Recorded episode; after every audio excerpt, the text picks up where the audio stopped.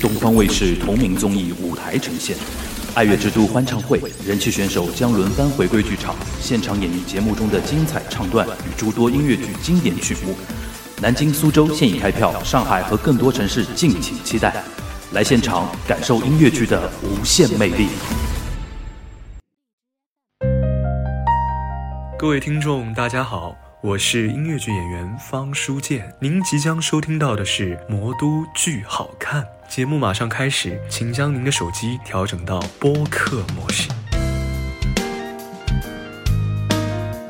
Hello，大家好，我是樊玉茹，欢迎收听《魔都剧好看》啊。今天我们是一期专访啊，然后来了一位 big guest 啊，然后那个废话不多说啊，介绍我们方书建同学来跟我们大家打一声招呼。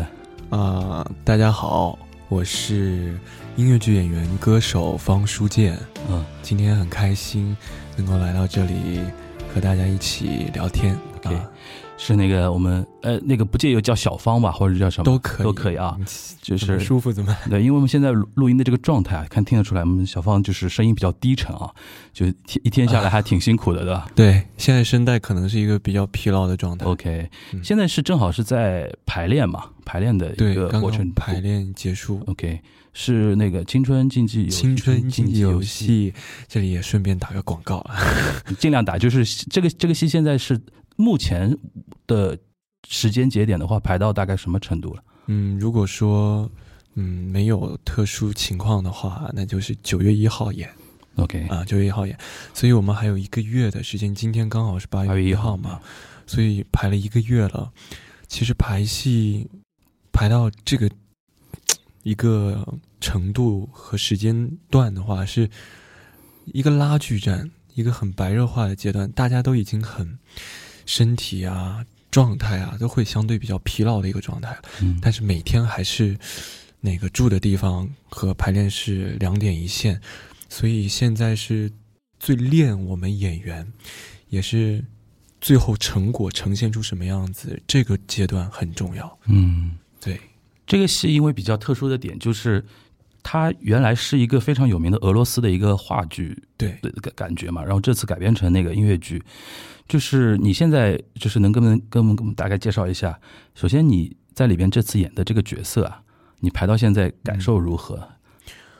我排的这个戏呢，它原本是非常经典的话剧的本子，呃，所以，嗯、特别是我这个人物，他是贯穿的一个主线人物，他的状态的拿捏其实很关键，是一定程度上去奠定了一种基调，呃，是因为他，所以整个事情才有发展和推进。因为这些所有的事情都是他所感受到他概念里的游戏和实验，嗯他就把每一个人当成实验品，他就是为了能够满足去摆布他人、操控他人的这样的一种快感。所以我的感受是，我觉得我慢慢的在进入这个人物，但同时我感受到了很多的微妙的东西，就是人本性，还有这个世界的一些善和恶的一些很很让你引发深思的东西吧。嗯，嗯，因为那个角色还有点小腹黑嘛，不是小腹黑，大腹黑的，大腹黑，他是个他是个大坏种，都不能用蛋去形容。OK，对他的，我们现在戏还没有完全拍完，嗯。还有一个尾巴。哎呀，所以这就是为什么压力大的原因。我们有三十三十首左右的歌曲，那么多歌，对一部音乐剧里面，所以作曲老师是一边写我们一边在排的，所以我们现在是有的时候我们排完了，可能他歌还没写出来这样子，啊，所以我们整个节奏码的非常紧，但是我们每一场戏都拉的很细致。嗯。啊，所以就反反复复的在你的精神上就是折磨吧，我觉得是一种去接触这样的人物和题材。嗯。啊，所以是一种，呃，但是作为演员的那种，啊、在舞台上沉浸式的快感，也是会有的。嗯所以痛苦并快乐着吧。可能现在的这个阶段是这样的。这个角色你自己演起来应该很爽吧？就是一个你用你的说法叫大坏种，就是这种非常极致的一种角色，就是跟你原来那种，就是比如说像陈子啊、陈子灵魂啊，或者说原来遗愿清单啊那种，就是非常无害的那种感觉 的那种角色相比的话，就非常的。反面嘛，那种感觉，就是你自己拿捏起来会觉得说哇，好很挑战的同时，觉得说也也也很也很爽，会有这种感觉吗？会有那种很感觉很刺激，嗯，因为这次有好几个方面啊，就是首先就是很直观的这个人物的本质和之前所接触的角色的一个很大的一个区别，呃，瓦洛加、橙子和那个刘宝。但是刚刚有一句话，我觉得，嗯，还有待商榷，是因为我觉得，之所以这个人物能呈现在戏剧当中，不是所有的都是喜剧，哪怕是喜剧吧，他也肯定会有人自私恶的一面。嗯，哪怕这个人在，你说，比如说刘宝好了，他已经算所有人物里面。相对无邪一点的，对的，那他也会有想让自己的余生怎么样更好的去度过，而去遇见一个人，去安排一些东西。嗯，呃，只是说这种私心的程度大小，嗯，所以我觉得放在现实生活当中也是一样的，只是说他们的程度和维度层次不一样。嗯。瓦洛加这个人物，嗯，我不想说透说太多，让大家剧透。但是我想强调的是，他抓我的点，第一，刚刚说了是他的跟前面角色的完全的不同。嗯，还有就是这个人物他的在这里面的一个分量，嗯，这个分量非常练演员。如果你能把他拿下，我觉得我又。进了一大步，嗯，对，无论是他的歌曲的量，还有他的人人物内心的复杂，他的状态的变化，因为他不是一上来就我是个坏蛋的，他一上来就是层层递进的那种坏，他先从就是他的那种伎俩和那种心计。是慢慢的去推进，去击碎一个人的心理防线的。嗯，所以这种感觉，呃，我觉得是很多角色达不到这样的层次。嗯嗯嗯，我觉得这是一个比较吸引我的点。嗯。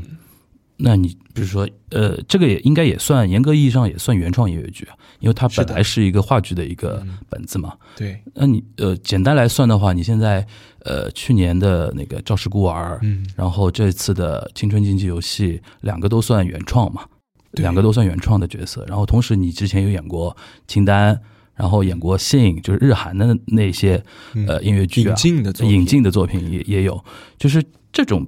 这种就是不同的类型的角色和剧的一些接触下来，你自己感感受有怎么样吗？有有有哪些不一样的一种感受？嗯，演引进剧，还有一些比较国外经典的片段，像百老汇现在还在演的一些戏。大学本科的时候排那些作品会比较多一点，多一点，教学为主，然后。包括排学校的原创剧目啊，一开始当群舞嘛，后面慢慢的有一个小角色，再到节目结束之后的演引进的日韩剧，我觉得是有冥冥中有这样的一种安排的，先让我好好的学东西，知道什么是音乐剧，嗯，看看什么样是经典的东西，好，再到下一个阶段。阶段去演日韩，我们亚洲的一种风格，亚洲的剧的风格和气质和美国和英国那又是完全不一样的。嗯，好，就是去感受两个人的戏，去感受多人的戏，小剧场的戏，所以这都是一种很棒的体验嘛。你得都得知道，嗯，然后是什么时候开始有这样的？想法和决心吧，就是我个人对本土文化的热爱，就是我们中国的文文化，可能也跟我小的时候所接触的一些文化熏陶有关系吧。所以，嗯，我会去慢慢的去想让自己去尽量多的参与到原创项目当中去。嗯呃，而且我们上映也排了那么多的呃原创剧目，嗯。呃，我我真的是就是从跳舞到成为角色，呃，就是很深刻的感受到原创的它的艰难。嗯。从真的是什么都没有到主创开会啊，到开始码一个盘子，到开始拉人、编曲、作曲、编舞、舞台、舞美，各种各种各个方面马演员，嗯。再到工作坊、剧本围读、落地合成，这样子到演出来，让小一部分人看到，让更多的人看到，再到其他城市去，走到全国去，这个过程你想想，哇，得经历多多少少的啊人事啊什么的各种事儿啊，真的是，所以，但是呢，我觉得中国音乐剧现在的一个大趋势就是，好像越来越多的人去注重这个原创的东西，可能更多人发现了我们国家有太多的精髓啊、经典啊，嗯。还有很脍炙人口的作品，值得我们去把它啊、拿出来嗯。做二度创作，嗯。或者说做创新。嗯让现在的人去知道。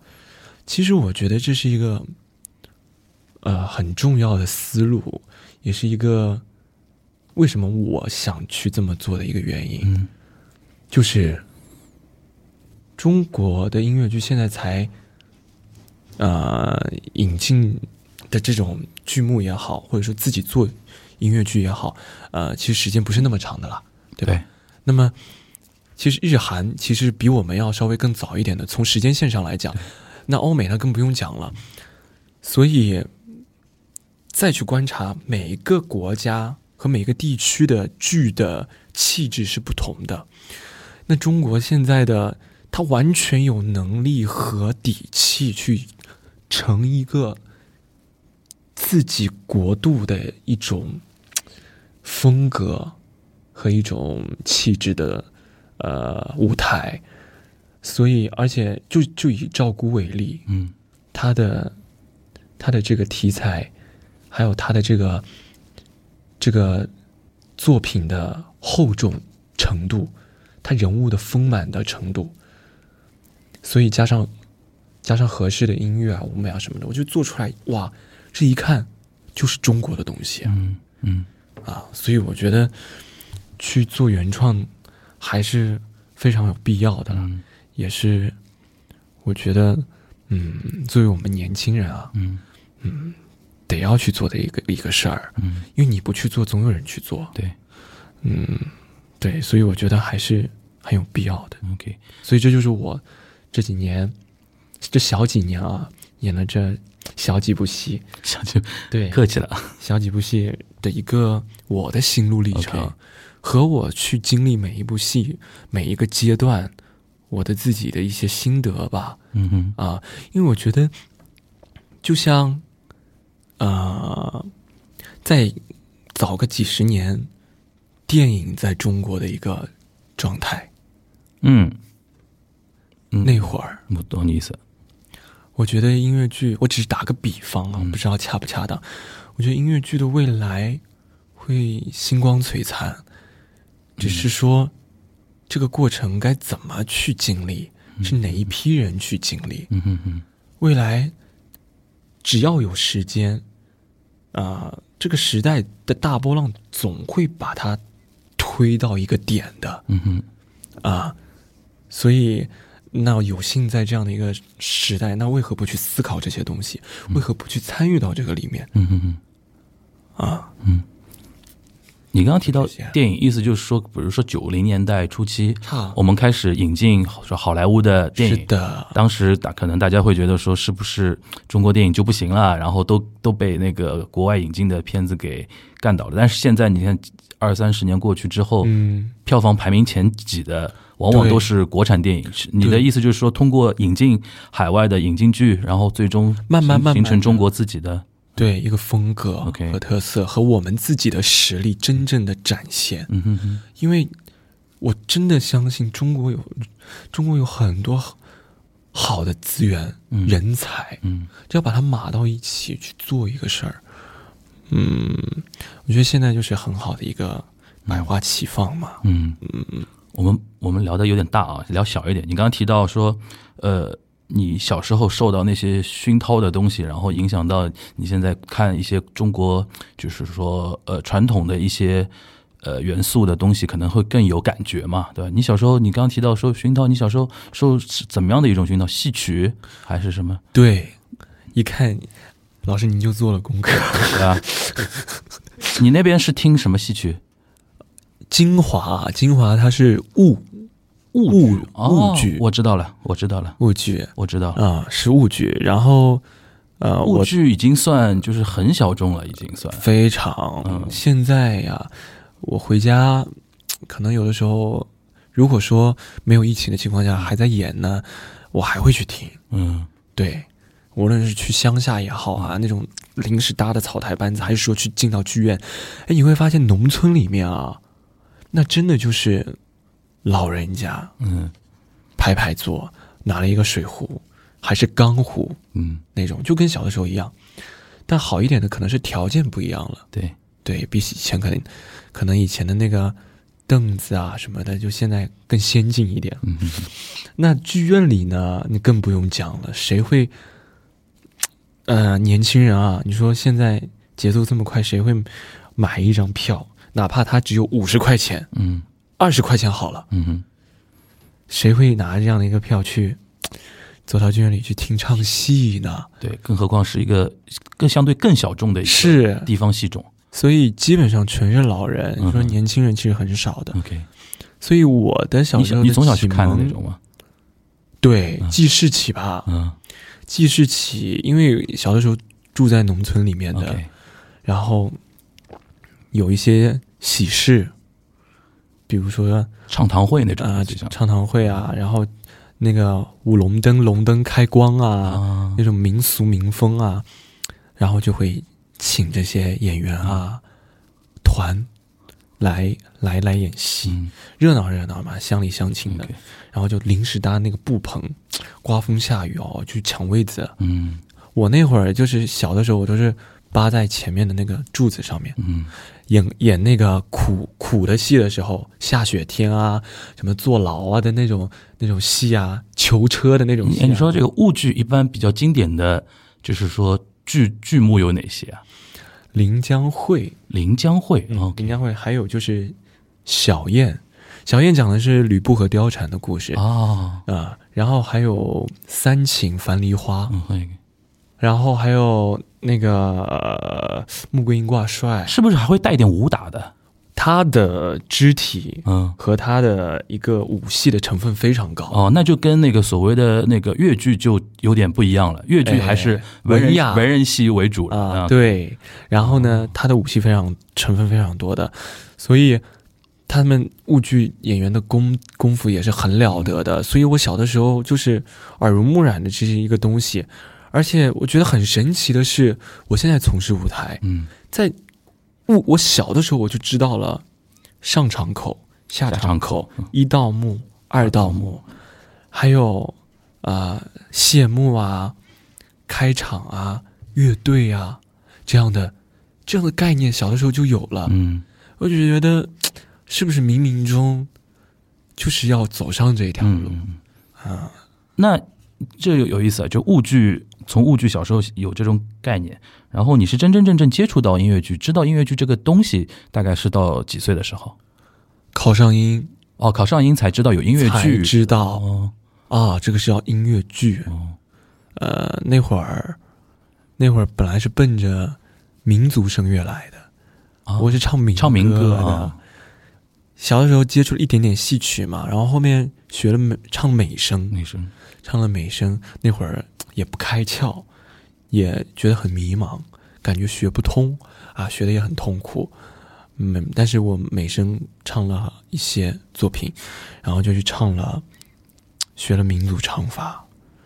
民族唱法之后，准备考上海音乐学院。嗯临考前三个月非常清楚啊，就是海上音嘛，那个我们学校排的戏，从大一到大四，一一堆对一堆学生，对，嗯一堆学生，然后我就去看，我坐在第一排的最左边，音响就在我的头上，就很正。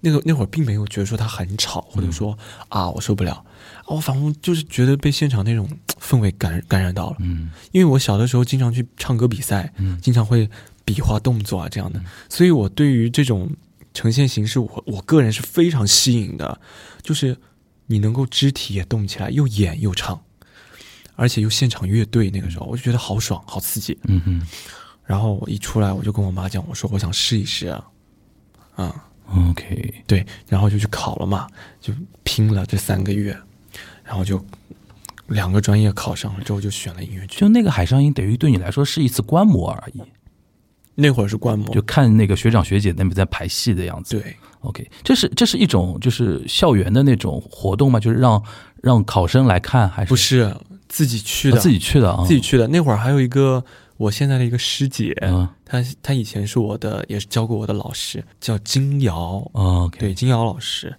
她也是我们家乡人，啊，老老乡的所以所以所以就那会儿，她也说让我去试一试，，OK。然后就去看了嘛，OK，哎，我就觉得嗯，挺挺是我的东西的，我就觉得想试一试，嗯，那那个民族唱法，呃，学民歌嘛，啊。然后换到那个唱音乐剧这一块儿的话，会有一个转换的过程，会很会会有点小痛苦吧？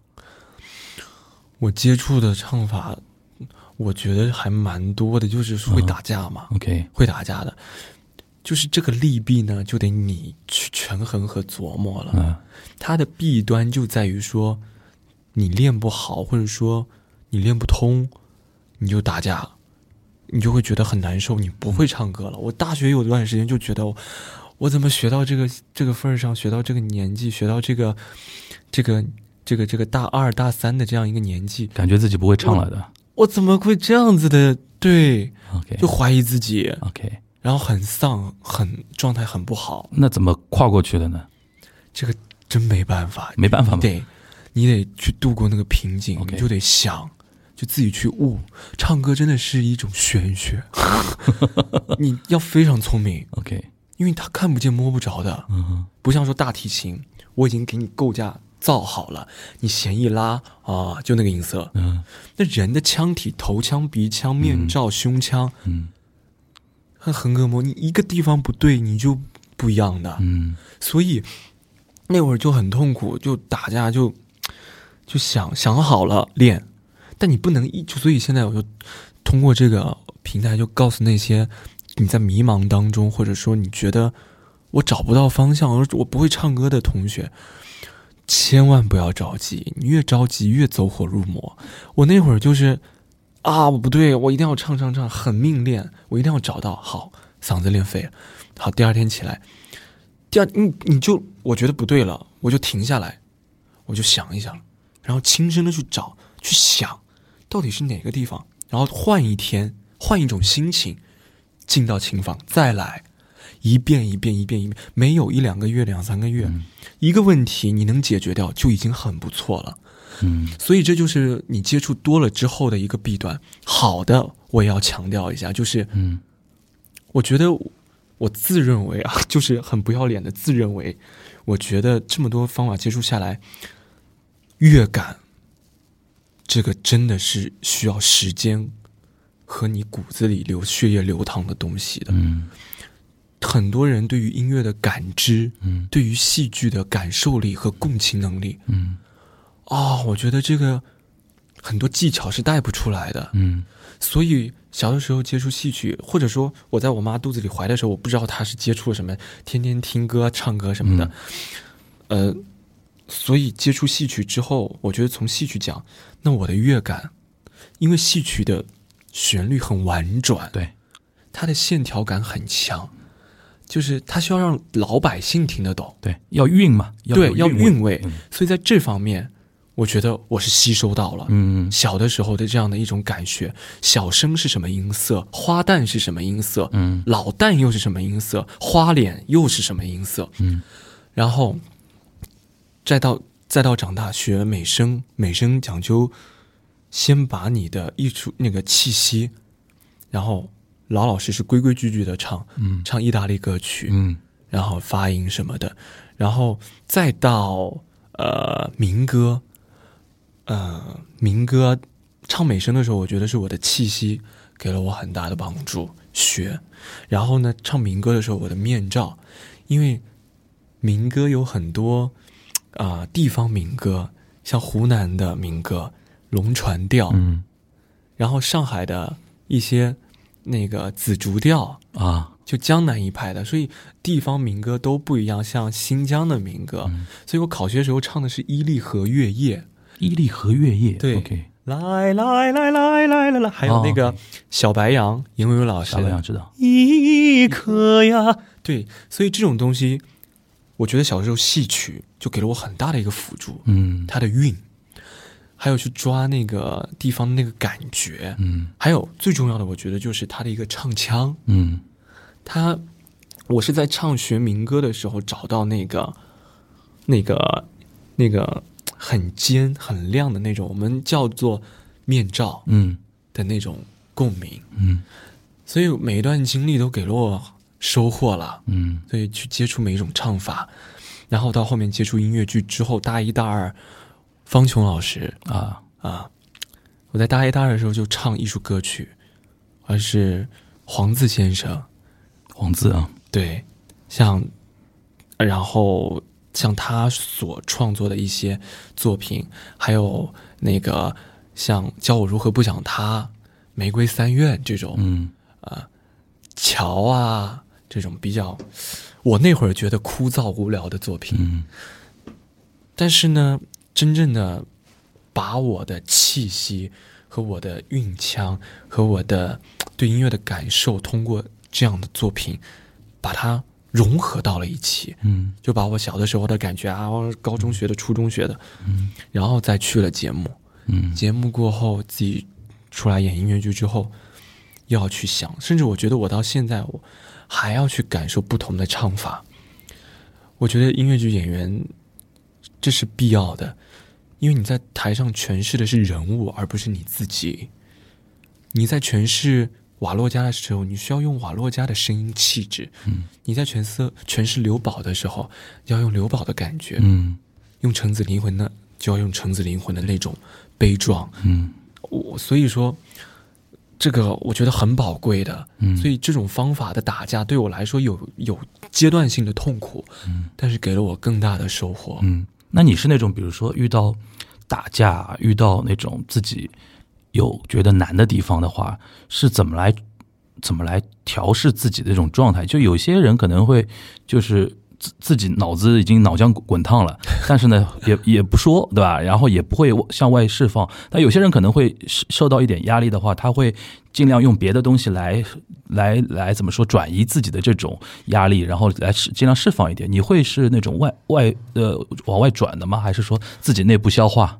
我以前啊，以前还在大学的时候遇到这种问题，我会很苦恼。嗯但是现在，我想告诉那个时候的自己，嗯我觉得你应该窃喜，因为往往遇见这种时候，就说明你即将要升华了。OK 即将要踏入一个新的阶段了。OK，所以，我现在也是告诉告诉自己了，嗯共勉，也告诉大家，我觉得不仅仅是在这样的一个问题上，甚至生活当中、工作当中有很多的这样的所谓的糟心事、烦心事，嗯。你觉得好像哎我走不下去的那种所谓的瓶颈期，往往上坡路都是难走的，嗯。下坡路才滚得快呢。嗯嗯嗯嗯。所以，这种信号的释放和你所感知到的，那你就要感觉你，但你好，你只要把它当回事就好了。嗯。啊，就是不要挥霍和摆烂。嗯。啊，你只要 care 到这种意识到这种，哎，我所在这个在在这样的一种很痛苦的阶段，我要去想，理性的想嗯分析，就事论事的分析，嗯。不要有过多的情感的掺杂，嗯。啊，就够够的了嗯。啊。学术学术就归学术啊，嗯。就去考虑当下的这个事情。他，你相信时间啊，真的，你不想改变，你都会改变。嗯，那会跟一些老师啊，就是来倾诉嘛？比如说你刚刚提到方琼老师，对吧？就比如在专业上的事情，会跟他去聊吗？大一、大二的时候，呃，不太敢，不太敢。对，方琼老师是我们上海这边大概我我小时候是听他唱民歌的对。今天天气好晴。对对对对，对，然后而且方琼老师瘦瘦的，就是但音色又非常亮嘛。清亮，，对，他的音色非常的甜美。OK，呃，老师对我的影响蛮大的，真的蛮大的，所以我也非常感恩我的老师。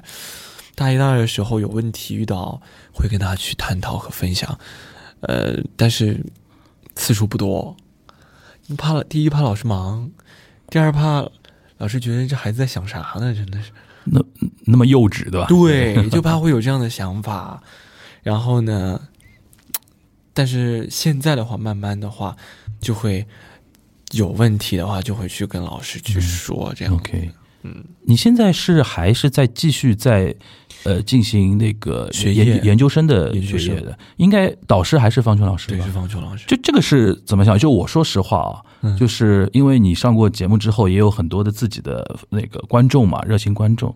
因为很多，我想很多情况下，大家会选择就就此走上职业道路嘛。可能每年演很多戏啊，或者怎么样。但能像你这样，就是说还坚持留在学校里面继续再深造的，好像我我很想知道你是怎么怎么想这个问题的。嗯，很重要的一个原因，就我觉得我考上音不容易。嗯，OK，当年考考进来的时候，嗯、因为这个机会确实是确实是自己包括家人的陪伴，嗯付出了很多，嗯你才有这样的啊一个机会的，所以在我的概念里，学业还是非常重要的，嗯哼因为我深刻的知道我自己在学校里得到了什么，嗯哼很多东西社会上学得到，学校里学不到，那么很多东西是学校里学得到，社会上学不到的，嗯哼所以我得去平衡好，啊，有点贪心，但是我觉得你要去拿捏好这个度，那我觉得你就会跟别人不一样。这种不一样不是一年两年就能看得出来的，嗯可能要更往后的岁月里和职业生涯当中去体现。嗯啊而且还有一种就是，我有一个保研的资格，我不想放弃，我不想放弃，然后我就继续上，上，上学。我觉得学校里，因为我觉得学校给予我很多，我也要回馈给学校嗯。我自己的力量。嗯。学校有的项目，那我能，呃，我自己愿意去参与，啊，我我愿意去出一份力，那我肯定要去的，啊，因为老师啊、朋友啊、同学啊这一圈，那都在，都是我来上海，我来上音之后，嗯。所以他会有一种力量的加持的，嗯。对，然后我是希望自己能够权衡好工作和学习，然后在学校里啊、甚至现在还在考虑博士，还要念博士，会会纠结一下了，会纠结一下。我我不知道，立志成为中国音乐剧学历最高的。没有没有没有，那倒没有啦，那倒没有没有这样的那样的想法。现在有博士吗？博士试点没有被被被批下来，，对啊，我我都但是有你可以考声乐博士哦，声乐博士，OK，考声乐博士。因为但是呢，我会去纠结，因为演员始终要回归舞台，对，我会去会去纠结。有的人，嗯、所以我还在看，且看着吧，看自己的状态嗯。和一些周遭的一些给到我的反馈，嗯。再去做这个决定。嗯。现在我觉得还为时过早，OK。啊，但是我得考虑起来这个事情。OK，因为你先，你得先去想，要不然你到时候时间来不及，你做仓促的决定，那也是对自己的不负责任。嗯。呃，因为演员最重要的就是实践，你再多的理论，如果你没有舞台，你不如一个什么都没有学过，你在舞台上面从小就这样滚出来的演员的能力要来的直观和强烈。嗯这个是我深深刻体会到的。我身边有朋友就是这样的例子。嗯所以，但是，嗯，也会有一种对于学历的一种向往。就你会比如说，因为大家的人之常情，嗯可能就是我有这样的一份学历，可能也是对自己的一个交代，嗯。也会对有的时候自己的一份安全感。可能他放着，嗯、你以后可能不会去走这条路，嗯。我也不会去很刻意的用它，但指不定你有的时候啊、我想到这个东西，我就会觉得，哎，我挺踏实的，嗯会有这样的潜意识的嗯在催化你，所以各方面的声音也有啊。我老师、家人肯定支持你啊，家人巴不得读研、读研、读博、读博，你出来当个老师，踏踏实实的，嗯，多好。我爸妈最开心的就是我这个样子，希望你以后在上音当老师啊。哎，不是不是说 上音了，啊，就是去对说去艺术艺术院师校当老师这种。当老师或者有份稳定的工作 OK，然后离我们近一点，这样子。然后就是，但是我和我爸妈说的很清楚，我说首先我觉得我和我我和别人不一样，嗯哼，再一个我确实和你们朋友的孩子不一样。这是两个不一样。OK，我不知道他们能不能 get 到，所以我会去跟他们讲，我说，可能我会跟他们讲说，可能我这一辈子我会走一条我自己觉得你们可能会觉得很你们接受不了的路，嗯我甚至觉得说我都有的时候想不到我会这么做的嗯方向。嗯。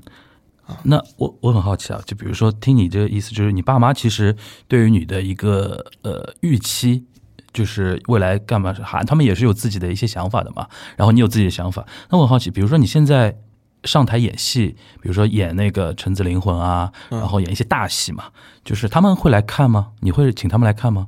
会的，他们看完之后是怎么样的一种感受？跟你有交流过吗？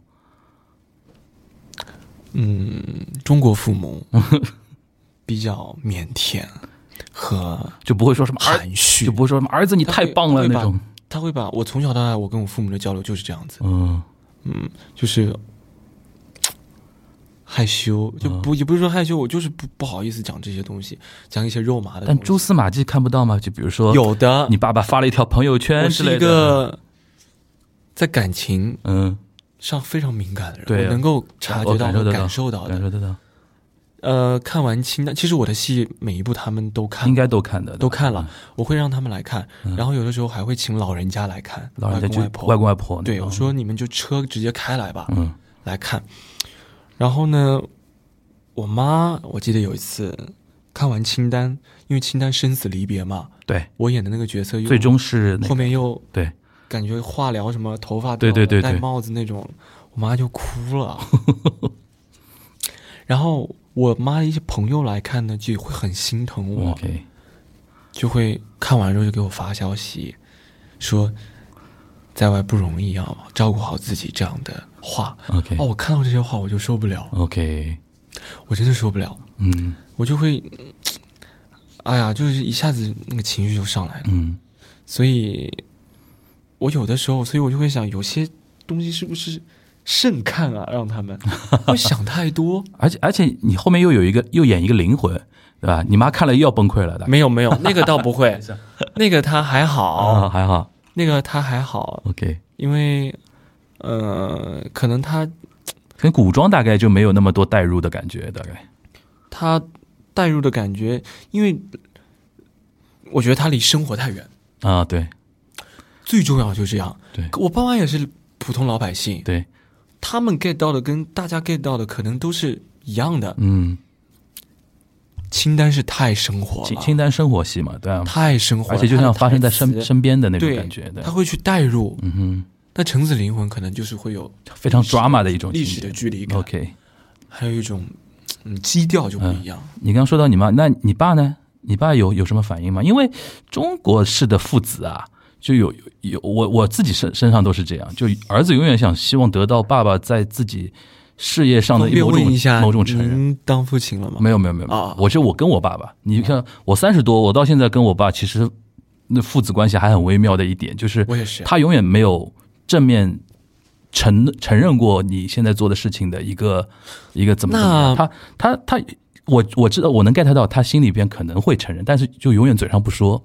就是我在我在想，像你你的爸爸会不会，因为你看你也是一个传统的父亲嘛我就是一个传统的家庭，OK 长大的，OK，但是我觉得，我是我有意识起，我就会觉得我跟别人不一样，嗯。我不知道为什么，嗯。很奇怪，我觉得我跟别人不一样，所以很多观念可能真的是跟他们是截然不同的。嗯。那我又出生在一个非常传统的家庭，那么这就是冲突就是必然的。嗯。但是小的时候，我觉得我还是自己想的多，但是我还是很乖的，啊，很听话的，也很不惹事的，就是就这种。但是我心思很细腻，所以我能察觉到一切。但很多时候我不会去，但到青春期的时候，是真的是嗯吵得蛮凶的。嗯我和父亲、母亲这样子，然后我爸也是这样的。我小的时候经常跪，下跪，嗯。嗯，就是犯错就下跪这样子。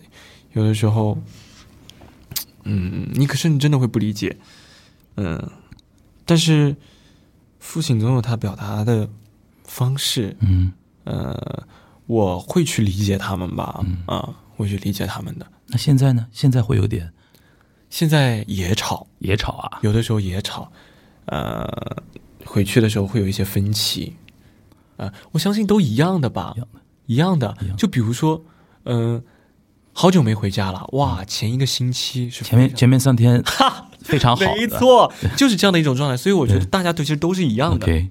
到后面可能就开始到点了，怎么还不起床？赶紧起床！挑三拣四，睡太晚，吧？对对起太晚，然后对这样，但是呢，我在家其实我就是对我来说换个地方工作，嗯，所以我父母也会还好啦。嗯但是有一些我跟他们的分歧会在于一些教育上面，嗯然后还有一些生活琐事上面的一些分歧。嗯，对，呃，那我也知道了，有的时候我就会，啊、知道你是这样的，那我就你开心就好。你爸来看过你演出吗？看过看过，他有他有表达过什么东西吗？他有的时候，嗯、我相信他也是感受到的。啊，但是没有在你当面表达过对我妈会跟我讲，我妈说她哭了。啊。OK OK，这其实感感受得出来，虽然其实越是这样的家庭啊，就是家庭对你的一个羁绊更深，我觉得原生家庭对我的影响蛮大的。对啊，小的时候的一种影响，嗯嗯，，OK，也也有利弊，嗯，也有利弊。哎，那这种情感如果用在赵氏孤儿的时候，你会有投射吧？因为橙子灵魂这个角色跟陈英，这这，因为我当时看的时候啊，啊，你也看了？我看过，看过，看过，看过，啊。我在文广文化广场看的嘛，就第一轮吧，第一轮在文化广场。啊第一轮的时候还不是很成熟。对你演橙子灵魂的时候，就聊聊这个角色。这个角色我很好奇啊，就是你啊。你因为等于是等于是第一轮，你等于是是一个原创角色，嗯。你来演的话，就是你当时是你当然你很客气啊，说第一轮不趁手，我觉得还还蛮好了，已经。就是你你自己觉得当时在创排的过程中和最后演的那个过程中，自己的感受或变化有吗？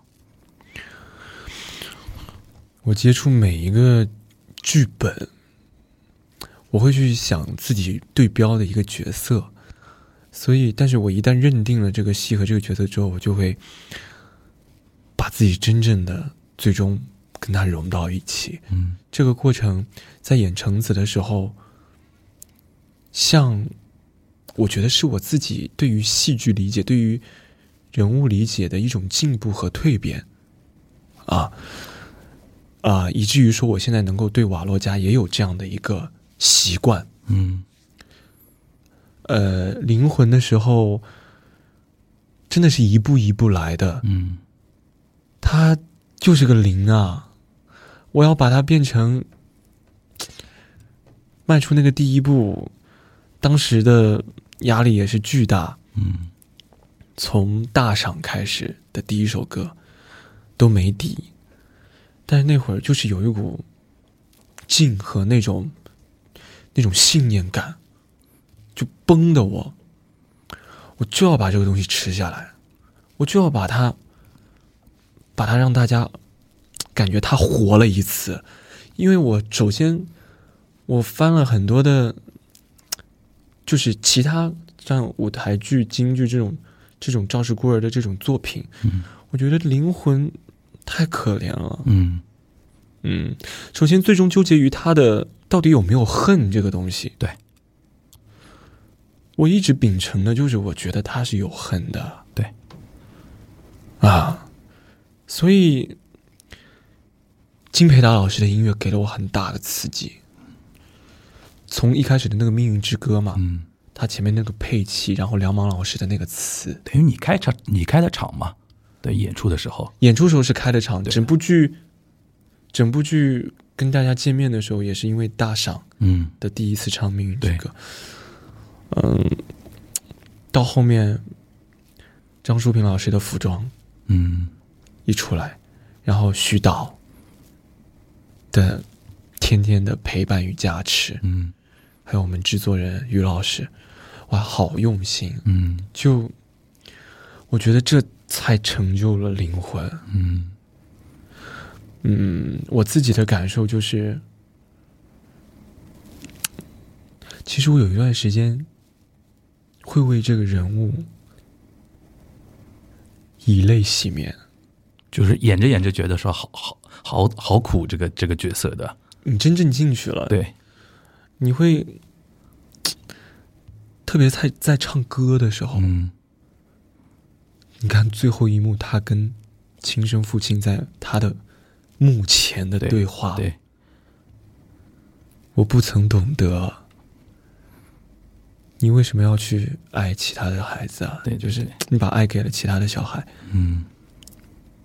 然后我被砍成三三段的那种拷问，嗯是跨时空的，哇，好微妙。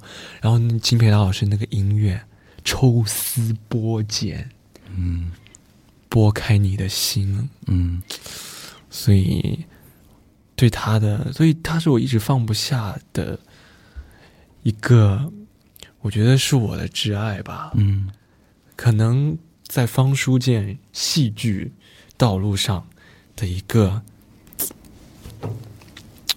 状态的转折点和很重要的一个存在，嗯嗯，OK，感受出来你对这个角色还是挺用情至对深。对对对，我希望我的这份情用到每一个角色身上，嗯但是很多是你是想投入，你是投入不进去的。嗯哼能有这样的遇到这样的作品，遇到你的好的状态，哇，这个就是简简直就是很，你就适合在这个时候出来。嗯就有的时候就是这样的，很很很很微妙。嗯。我相信瓦罗加也会是这样的一个存在。那我们说回那个就演出这一块啊，嗯就除了那个音乐剧演出之外，像这次那个我们你这次还参与到那个爱乐之都那个演唱会嘛，嗯就 Gala 的演唱会，呃，而且会走很多地方。平时你自己音乐剧的巡演也好，包括演出各地的巡演也好，应该是会有很多观众已经跟了你很多很多年了吧？就就你每每啊每到哪儿都跟着你这之类的。会有会有这样的观众，嗯会的。你跟他们平时有有怎么样的一种沟通吗？啊、我在努力的发微博，营业的啊对记录自己的嗯生活和嗯排练。我就去回馈到他们，让他知让他们知道我在干什么。嗯，嗯，让我们一起努力嘛。我觉得最最好最好的状态就是一种双向奔赴的嗯，感觉，就是我们在不各自的工作啊，各各自的领域都在啊、不负自己啊嗯，也不负青春的嗯去做好事儿，啊、做到自己的不留遗憾。嗯然后在我们在啊、然后合适的地点舞台上，嗯，然后去相遇，嗯然后互相啊、倾听彼此的心声，嗯。然后甚至在微博上有有些私信啊什么的，嗯。平时也会看。他们私信提醒你最多的是什么？比如说。发微博。发微博，注意身体，啊，就是这种。啊，发微博，然后会跟你讲，有些会分享自己的近况，或者遇到什么事儿开心不开心啊。OK 就像比如说前段时间不是高考吗？啊哈我说我考上了，考到哪个大学、OK 啊？这样的哇，我在那时候就觉得真好。嗯 OK，你你微博我我记得应该还照片还挺多的呀，就拍的那个就时间干你在干嘛的时间会隔的有点长啊，，隔的有点长。就比如你一段时间在做事的时候，我是那种不会很去想到说去记录的人，除非有想到，就是现在慢慢的培养自己的习惯，就要多拍一点，多发一点这样子。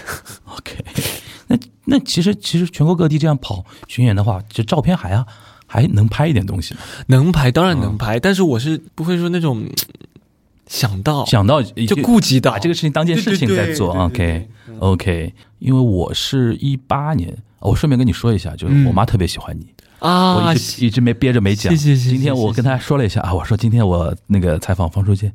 嗯，他说 他不过他最最近因为在外地旅游啊，就是非非常遥远的让我转达一下对你的慰问啊，谢谢啊，让你多吃饭。谢谢阿姨，谢谢阿姨，谢谢。正宗妈粉了，已经是。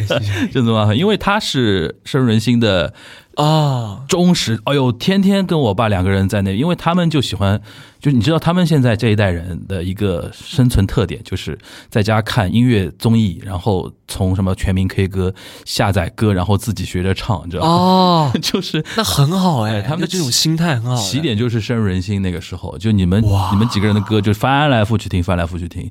就是他还还是会经常就受那个影响，经常就是每每现在每年就问我们哪些音乐节目还现在还在播啊，还是怎么样啊？还有的时候我帮他装那个机顶盒吧，还叫什么？还翻来覆去看芒果 TV。回头有机会和阿姨见一下。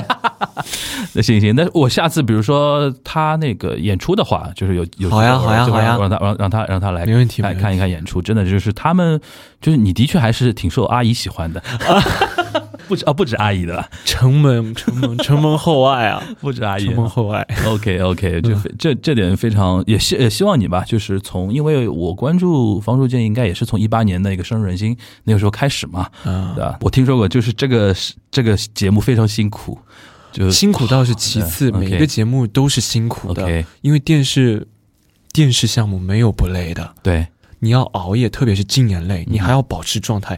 观众看到的仿佛是哇，你们化好妆、睡好觉、吃好嗯饭，上的舞台唱了一首歌。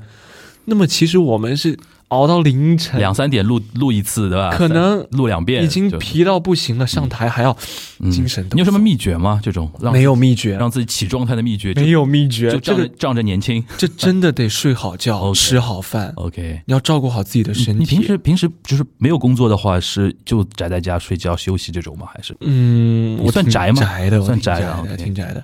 就是我可以真的好多天不出门那种。那你平时就比如说比如说，你只要给我实感，就比如说我们剧本你提前给到我了，歌提前给到我了你把我封在家里面十四天，假如说现在疫情我都 OK。OK 啊，我我们这种希望这种事不要发生啊。希望这种事不要发生，希望这种事。举瞎举例子啊，对对，瞎举例子。啊你的意思就是是说，如果给到你足够的事儿做，你能一直泡在家里是的？OK 是的，对。然后像深入人心那会儿呢，我们之前先有了一个样片，嗯，大家看到的是正片，样片的时候，从开始选前前后后一年多，选确定人，然后呢开始录样片，那个时候人还没确定，样片录完之后拿去过审，然后再你回来继续学习，一切都是未知数，然后再通知你，好，我们要开始录制了，录制的我们录制的前一天还在换人。录完了之后，什么时候播？不知道，什么时候播？不知道，拖拖拖，天哪，那个心里的那种跌宕起伏，嗯所以这过程当中，所以我们在第一期播出的时候，我们每个人都一起在房间里看，都流泪了，就是真的是好难。嗯哼，呃，但是现在回想过来，就是你觉得你每一段经历，如果说都是这样子的话，那么这个项目绝对是经典的，或者说真的是值得留下来的。嗯，就一定要有那个难的过程，嗯所以你就会很顺理成章的就会觉得，哎，值得。嗯，但那种那种辛苦，就是什么时候感受到哇？就是它带来了很多关注，就是到什么时刻？讲一个呃比较好笑的点，就是在录到第六期的时候，录到第六期对吧？就不是播到第六期啊。录到第六期，录到第六期那个时候才播了一、二、三，这个节目我记得我大概忘了，有点慢热嘛，好像我大概忘了，越播完越越有反应说，对对对对好奇怪。，OK，录到第六期，我记得那个时候跟成员还开玩笑，成员还开玩笑说我们节目是不是黄了？就是你们录的人还不知道播成什么样了，对吧那会儿确实不好，？OK，一二期、一二三期的时候没人看，嗯哼，确实很少人看，嗯哼，也没有人去关注到，因为我们的初衷就是音乐剧和歌剧，嗯想要让它变得更为大众，让更多人知道。嗯哼，然后那会儿就是还是非常的，但我是没概念的。我第一次参加综艺节目，嗯，我说就录着呗。然后来都来了，对吧来都来了，就好好的，既来之则安之嘛。慢慢的录完了之后，哎，越来越嗯有这样的一个反馈，嗯，嗯，那那个是你第一次嘛？就等于是人生第一次录那么大平台的一个呃音乐综艺嘛？那就是我们聊聊那个《爱乐之都》啊，那个已经算你已经在台上已经演过，呃，有很多实践经验之后的一次有、有经验之下的再次登上音乐音乐剧综艺吧？嗯那个算音乐剧综艺，音乐剧综艺，那个感受又不一样了吧？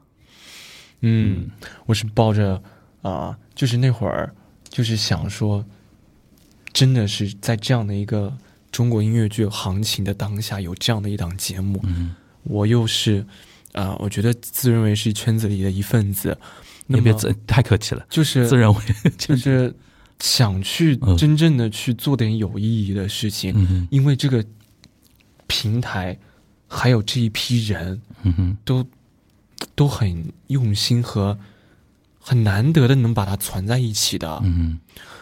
所以就是这样去想去做这个事儿，嗯哼，那你现在这是我最大的一个初衷和心态了嗯。，那因为我们接下来我们还会，呃，综艺已经结束了嘛，综艺已经结束了，接下去就会各地的一个一个演唱会啊、啊巡演啊。对于对于这些演唱会，就是呃，就这次，因为我们应该还还没正式进入到一个排练的一个过程中嗯过程中嘛，而且就是陆续在宣各地啊，好像还会有全国很多站嘛，嗯对吧？就是对于这个，你有自己有什么样的一个想法吗？会有自己的一些呃一些，比如说小小的一些心思放在这边，然后小小的一些设计，会有一些这种这种东西吗？看到不一样的我，觉得，呃，这样的一种形式是综艺的延续嗯和和一种让更多人知道这个项目和知道音乐剧的另外一种方式。呃，从某一种宣传的角度上讲，我觉得我会去好好的去努力的多唱一些啊、好听的音乐剧的作品，让更多人去听到了。嗯嗯让更多人去听到这样的东西了，把一些啊、节目里的一些啊、我们一起磨磨过的作品，去带到各个城市。嗯，我们最后聊点你私底下的一些话题啊。你刚才提到，比如说你很宅嘛，我很好奇啊，就除了业务相关的一些东西之外，你平时还有什么呃爱好吗？你的就是就是说空闲时间会花来干嘛？打游戏，打游戏 打王者，打王者荣耀啊？但是我删了，删了吗？是排戏太杀时间了的。排戏之前删了。OK 不是，是没有时间，我我知道，就是说没有时间再去有时间我也不不敢不敢做了。不敢做，我因为因为其实打游戏也是一种消耗，其实并不是并不是休息，它会放松不了，它会影响你的情绪，你知道吗？对对对对对。我会很生气的，嗯，我真的会很生气的。猪队友就不行了啊，我真的，我觉得我可能排一天练，可能都不不会有这样的，生气的感觉就有。这种生气的感觉。我再累，我都不会有这种生气的感觉。但是我一把游戏就把我顶成那样，所以我就会嗯就会怕影响到自己的状态，嗯所以我就不会去碰，嗯所以我就索性就就删掉了。，OK，会有别的一些，就是除了游戏之外，还有别的喜欢看电影吗？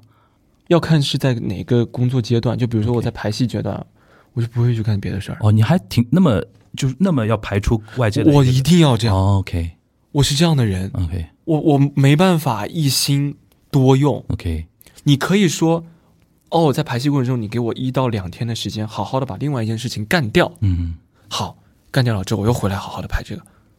我是这样子的，嗯，那如果一段时间就就放假了，就空了，没事儿干，你会选择干嘛？平时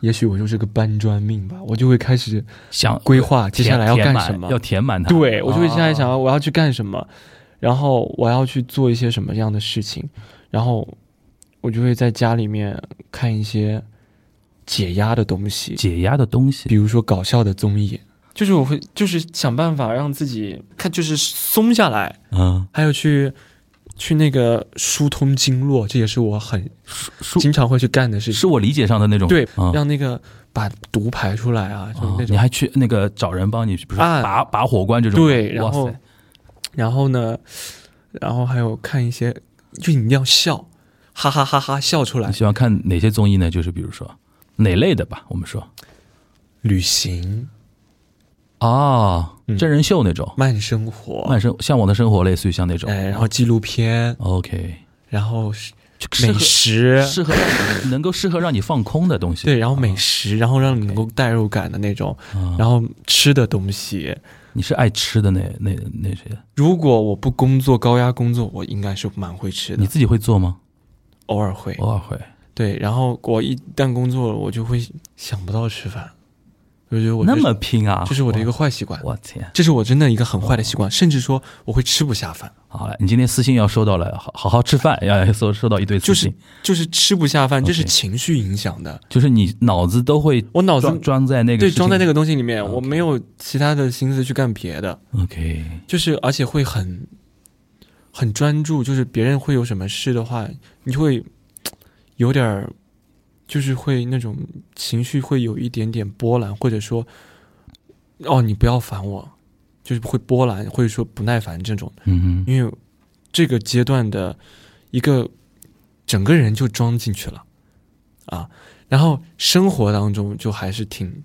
我觉得我还是挺正常的，工作中的我，我觉得我是挺那个，嗯，会有一点点苛求，对于嗯。专业上的东西。我聊下来，我有一个感觉不一定对啊，嗯我觉得你好像是有一点就是危机感还蛮强的一个人，就是在专业上未雨绸缪，未雨绸缪，好像一定要想的还挺多，居安思，危，是有这种感觉吗？你会你是这样的人吗戒？奢以俭，是会有这这样的吗？会啊，会，我会去工作上面会去想多一点，嗯，嗯，会想多一点，会去操心，感觉好像还是担担负的东西还有点多啊，是是不是小的一种啊习惯，习惯。从小就父母对你的一种期望会比较高一点，然后你又你又想表现的还有让他们能够一个，人的状态也是从小嗯。就有的，所以独立完成嗯。和独立消化，OK，和自愈，还有嗯这样的一些能力，我觉得是小的时候一直慢慢成长，呃，让我带给我的吧。嗯嗯。哇耶，我还没 Q 到你们就送进来了。啊 对，听听到这边的是这样的，因为我们这期节目是打算放在八月五号上线，啊！然后那个他们一说就是说我们是谢方书建是呃狮子座嘛，对吧？八月五哇，号感谢感谢感谢生日，然后是说有这么一个小环节设置啊，是作为一个 surprise 送给感。谢其实本来我们应该 Q 一下，感谢感谢，太太惊喜了！就上线的时候，就上线的时候已经已经到了啊，就节目上线的时候好好好好，谢谢大家陪我一起过生日。嗯，是 Happy birthday to you. Happy birthday to. Happy birthday to you. 谢谢大家，谢谢大家，谢谢谢谢谢谢谢谢谢谢，感谢，其实因为那个呃，今天比较巧嘛，今天八意外了，八月一号嘛，对吧？然太后意外了。然后我们那个小芳的生日是八月五号嘛，对吧？八月五号呃，那个我们查了一下，属老虎的，然后狮子座，哇塞，都两个猛猛兽，对吧？猛兽级别的，对。就是呃，反正就是。嗯比较巧嘛，可能是我们现在我们这一档节目大概是第一档为你贺生那个庆生的节目了啊，感谢感谢感谢 然后希望。二十现在是二十四周岁了，本命年，本命年周岁啊，哇，进入到本命年了，所以就感觉很，很忐忑吧，对吧？会有忐嗯，忑吧？会去想一些东西，但是我觉得就跟往常一样，嗯。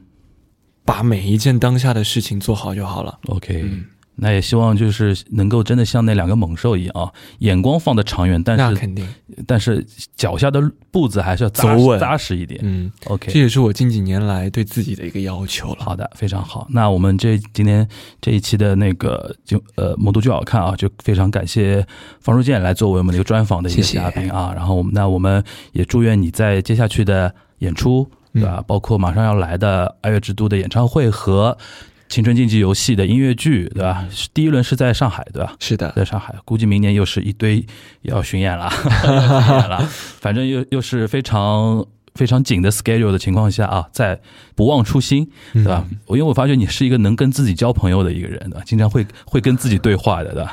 你现在怎么了那种感觉，对吧？这这个我觉得还还挺难得的啊！希望以后能够在舞台上更多的看到你，好吧？那今天感谢大家的收听了，我们再见，拜谢拜谢，拜拜。